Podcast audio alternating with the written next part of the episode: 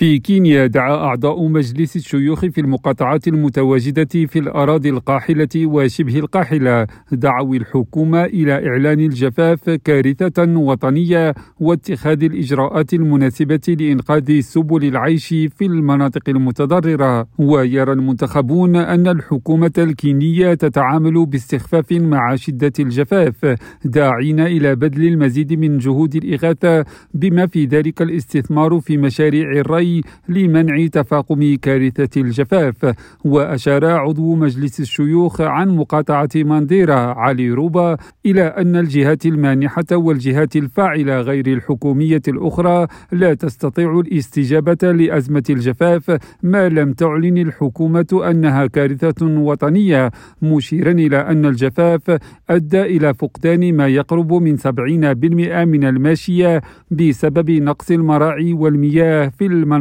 المتضررة. حكيم النظير راديو نيروبي.